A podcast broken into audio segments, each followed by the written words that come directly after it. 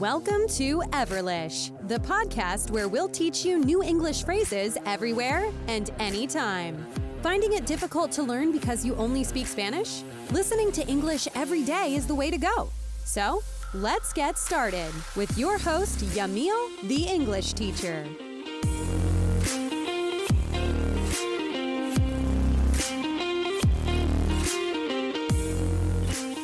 Hello everyone, welcome back to another episode of Everlish. And uh, I have to say, this is the first time, actually, after a while, that I'm recording this first episode in 2022. Yes, um, I know it's gonna be kind of tough for some people actually to to go through this uh, English challenge or the the challenge of learning a language, and that is why I just started back all over again here after a long time of working uh, with English classes and stuff like that. There is a reason why I just uh, I just couldn't make it to record any more episodes on this channel. But in any case, you're gonna find many different things this year from this channel. I mean, I know I have been doing like some other episodes about phrases and vocabulary vocabulary words in doing translations in Spanish and things like that. But this time is going to be completely different. I think you're going to have a lot more topics to learn. And, and of course, we're going to have a lot more content to share with you.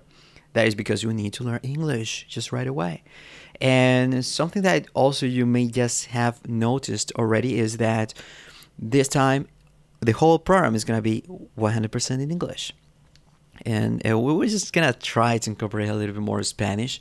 But the point with this is that what we want to do for you is to just get used to the language, just try to understand what we're saying, and of course, you can always always use a dictionary as well if you have, may have doubts. But no worries because you're gonna have also the materials and everything that we teach over here. So everything that you listen from here is completely for free. So there's actually no excuse for you to learn English at all.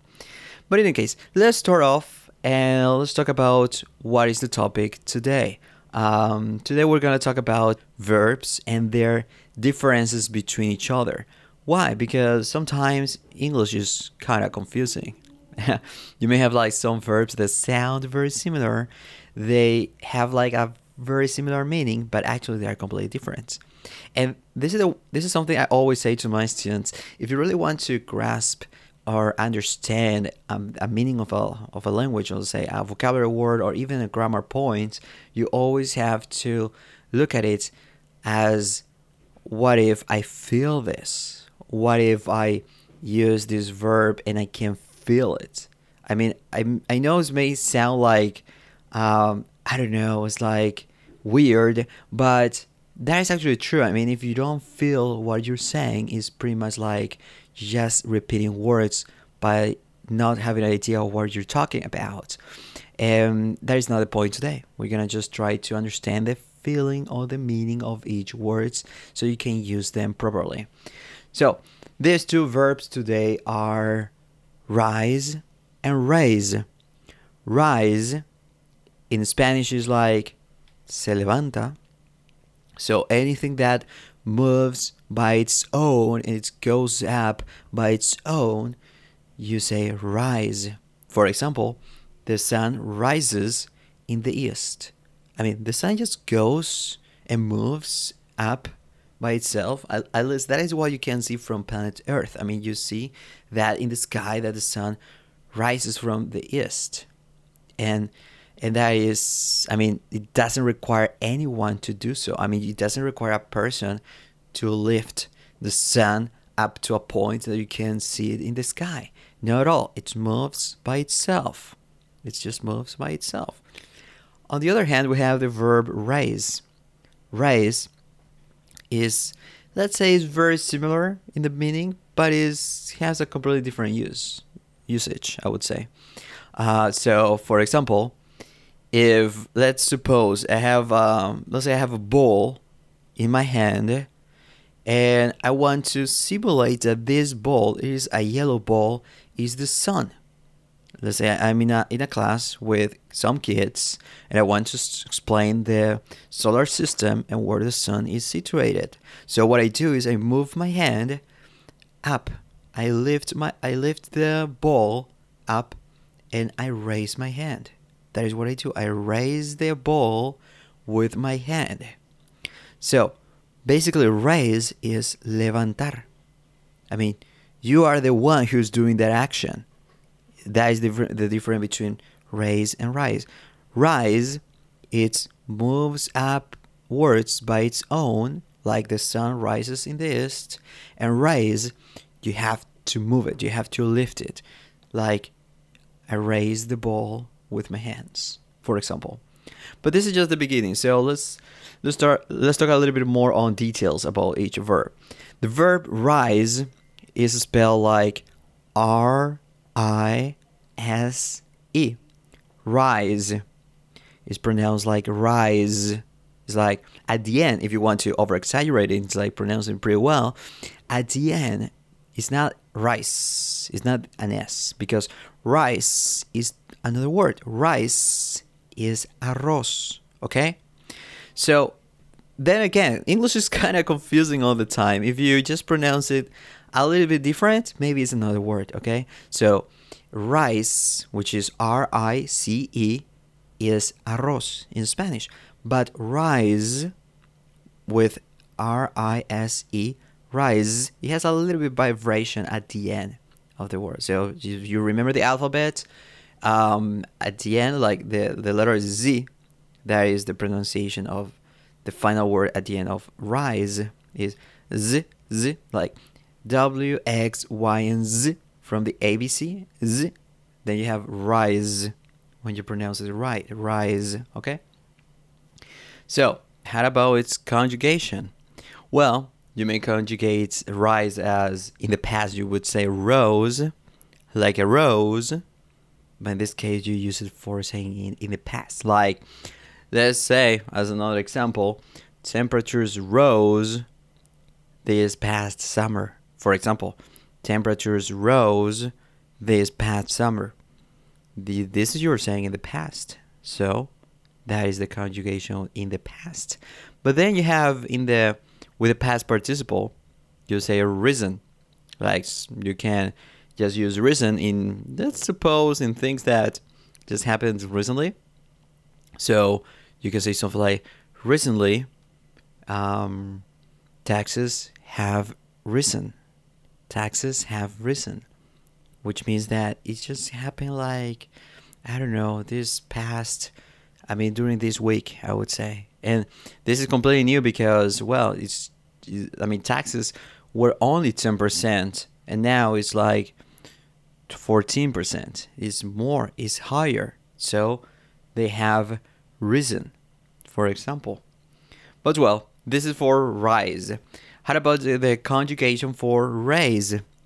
Well as you may know raise is a regular verb which means that we only have to add the d at the end.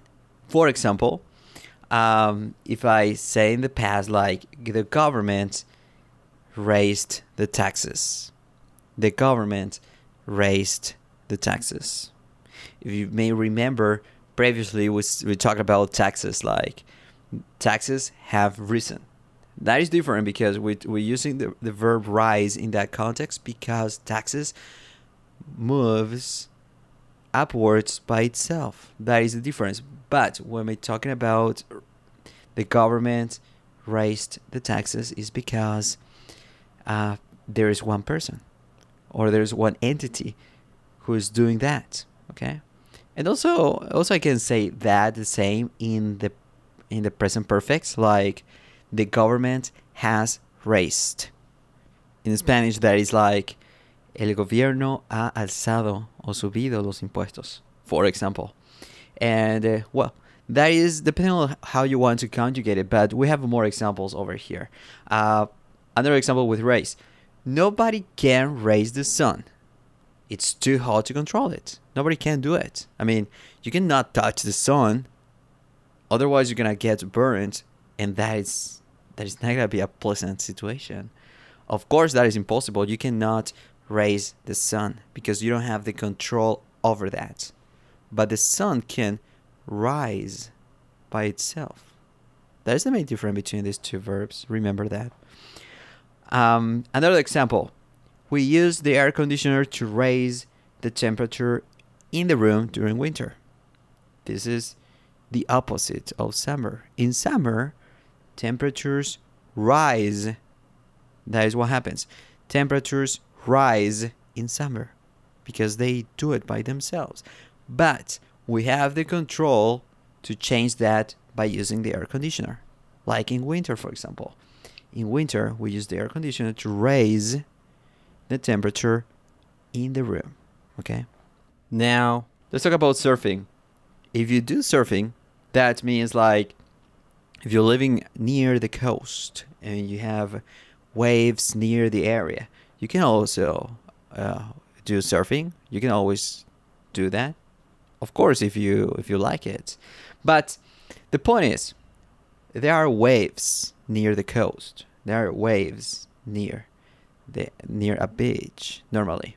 So, if you want to say something like the waves rise near the shore, that's all right.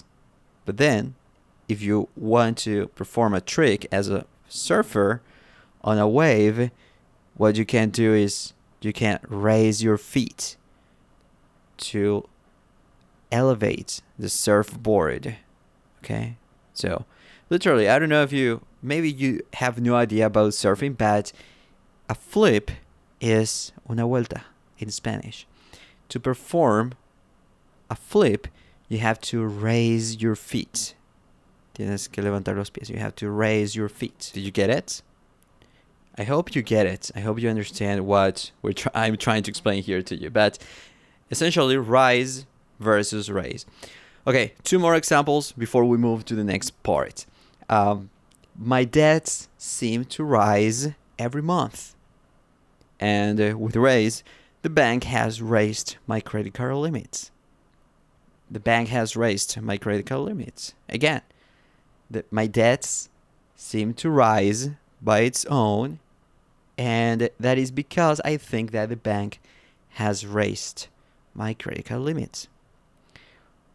And the last but not least, the balloon rose in the air, and the kid tried to catch the balloon by raising by raising his hands. Okay, so just remember that rise, it moves upwards by its own, and raise, you make it happen. You lift things. You elevate stuff with your own will, con tu propia voluntad, with your own will. Okay. So then on the next in the last section of this episode we have a few phrasal verbs that maybe we haven't even mentioned just yet and those phrasal verbs have to do a lot more with this let's say with the verb rise because there are a lot more let's say compositions with this verb so the first verb uh, phrasal verb is to rise in okay to rise in that is like gaining certain power or certain status. Like, for example, this actor has risen in popularity over the years. That means that that actor has gained certain popularity. Everybody uh, likes him more, and so it's more popular now. The other phrasal verb is rise up. Rise up that means revolt or to protest against a ruler or a person or a personality. For example, the people rose up. This is the past. Rose up against the president.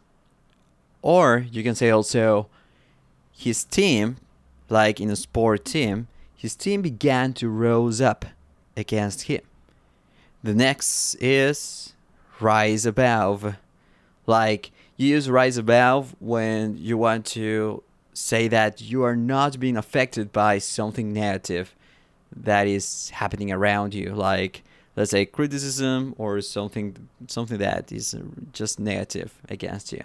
Like for example my coworkers try to rise above the drama at the office that means that they try to make me feel bad about that situation or they try to simply uh, affect me with that negativity, for example. Another phrasal verb, but maybe this is not used a lot, at least in real life. It's more used in fiction, um, specifically when you want people to come back to life, like zombies. You know, zombies. They are they are dead people, but they simply came back to life. So for that phrasal verb, you would use rise from. Okay, for example, zombies zombies have risen from the dead. I mean, they came back to life. For example, um, another phrasal verb is to rise to.